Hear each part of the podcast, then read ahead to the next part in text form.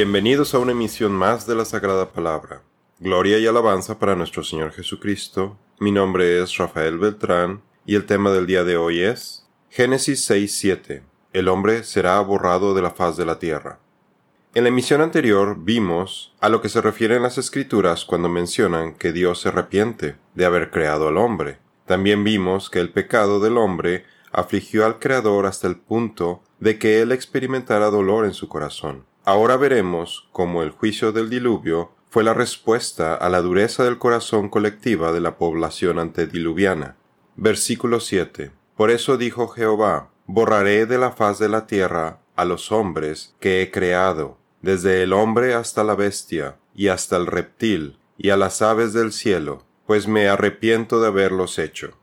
Este es otro versículo que puede causarnos confusión, porque si Dios prevé todo, ¿cómo podría arrepentirse de haber creado al hombre y a los animales? Como ya vimos en nuestro estudio anterior, Dios es firme, Él no cambia, y es constante en su propósito desde la eternidad. Él ve y lo sabe todo.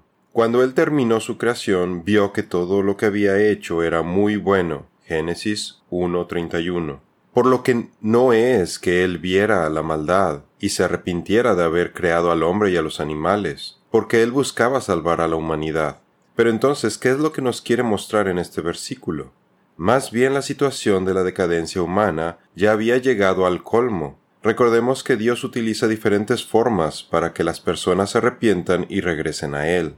Por ejemplo, al enviar profetas como Abel, Enoch y Noé para que les advirtieran a las personas y dejen sus malos caminos. El Espíritu de Dios luchó con los hombres, sin embargo, Dios ya había declarado que su Espíritu no lidiaría con los hombres para siempre, como lo vimos en nuestro estudio de Génesis 6.3, los 120 años de tolerancia. Por tanto, cuando la maldad humana llega al límite, entonces Dios permite que sus corazones se endurezcan y quedan listos para su destrucción puede ver más detalles acerca del proceso del endurecimiento del corazón y sus respectivas consecuencias en nuestro estudio Los siete espíritus del Señor, entendimiento, parte 2.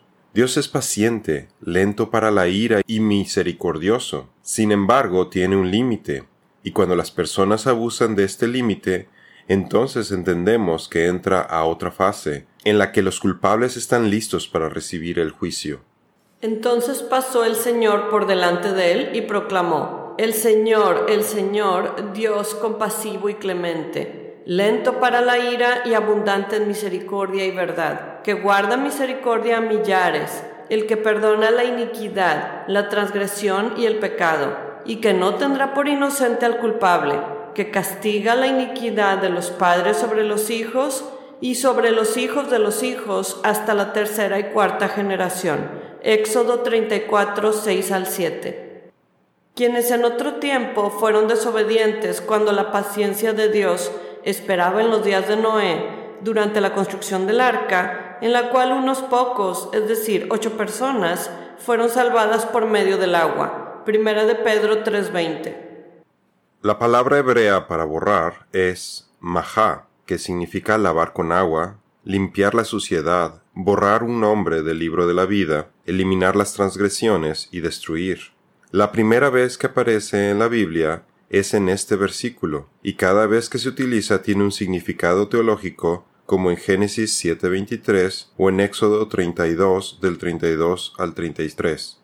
El Señor respondió a Moisés, Al que ha pecado contra mí, a ese lo borraré de mi libro. Éxodo 32:33. En este caso, nos está dando una idea de que el Todopoderoso planea lavar con agua al pecado y a los pecadores de toda la tierra, porque el hombre fue creado para servir y honrar a Dios. Pero en lugar de hacer eso, se dedicaron a desarrollar la maldad con cada pensamiento de su corazón. Pero la tierra se había corrompido delante de Dios, y estaba la tierra llena de violencia. Dios miró a la tierra y vio que estaba corrompida, porque toda carne había corrompido su camino sobre la tierra. Génesis 6, 11 y 12. Extenderé sobre Jerusalén el cordel de Samaria y la plomada de la casa de Acab, y limpiaré a Jerusalén como se limpia un plato. limpiándolo y volviéndolo boca abajo. Segunda de Reyes 21:13. Moisés fue inspirado a escribir esta condición de la humanidad de esta forma, tal vez como una parábola, que solo puede ser entendida por los creyentes vueltos a nacer. Nuestro Señor, solo en su propio tiempo, revela la información adecuada a los creyentes para que ellos también puedan entender su palabra. Por eso, cuando estamos leyendo las escrituras, el Espíritu Santo nos va revelando nueva información sobre pasajes que ya previamente habíamos leído o estudiado. Dios abre las escrituras a nuestro entendimiento. Lucas 24:45. Tal vez Dios quería despertar nuestra curiosidad cuando viéramos este versículo y motivarnos a estudiar más su palabra y aclararnos nuestras dudas o confusión. Por ejemplo, Noé, quien tenía el Espíritu Santo y era un ministro de la palabra, vio la maldad de los hombres, y al ver tales cosas fue movido por el Espíritu Santo al dolor, para predicar la buena noticia y para construir el arca, y gracias a Moisés hoy tenemos esta información disponible para poder darle gloria a Dios por el amor que nos tiene al permitir a la humanidad sobrevivir a su juicio del diluvio. Asimismo, nadie conoce los pensamientos de Dios, sino el Espíritu de Dios.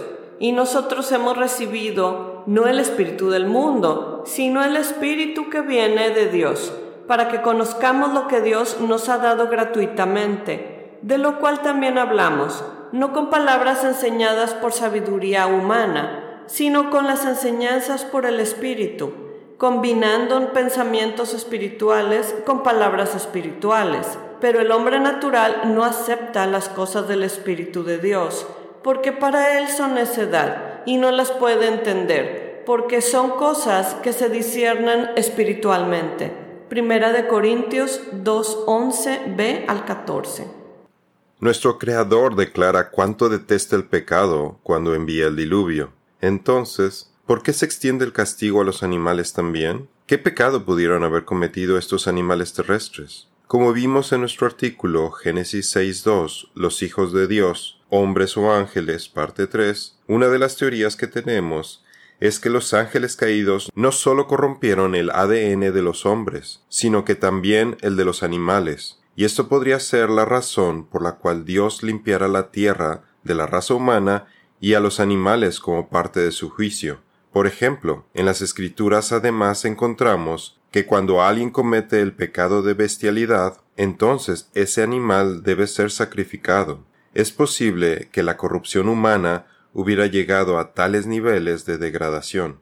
Si alguien tiene trato sexual con un animal, ciertamente se le dará muerte también matarán al animal. Levítico 20:15.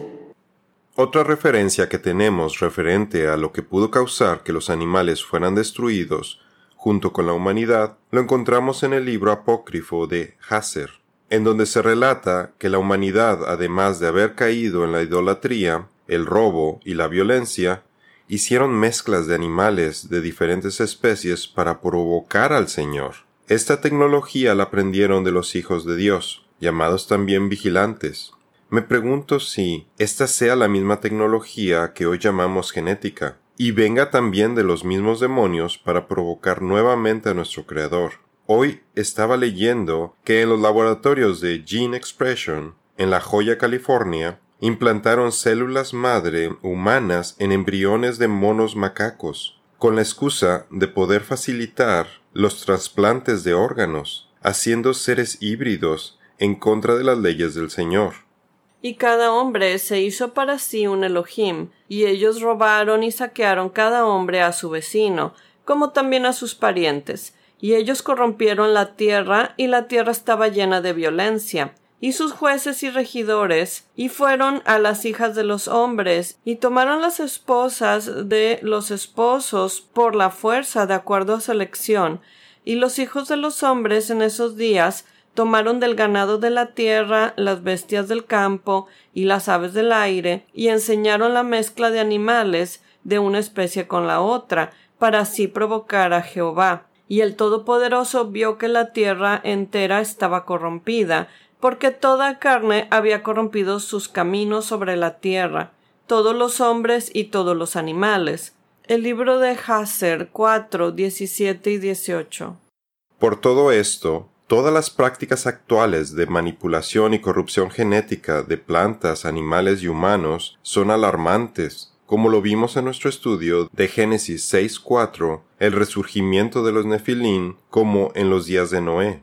Bien nos advirtió nuestro Señor que las cosas volverían a ser como en los días de Noé. Mateo 24 del 37 al 39.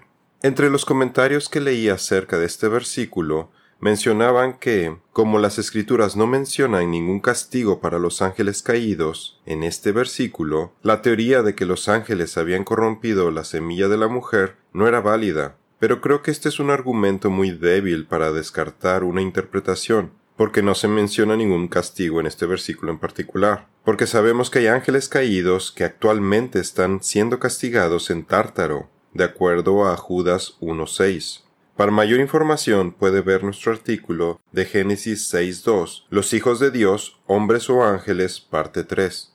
También a los ángeles que no guardaron su primer estado, sino que abandonaron su propia morada, los ha reservado bajo tinieblas en prisiones eternas para el juicio del gran día. Judas 6.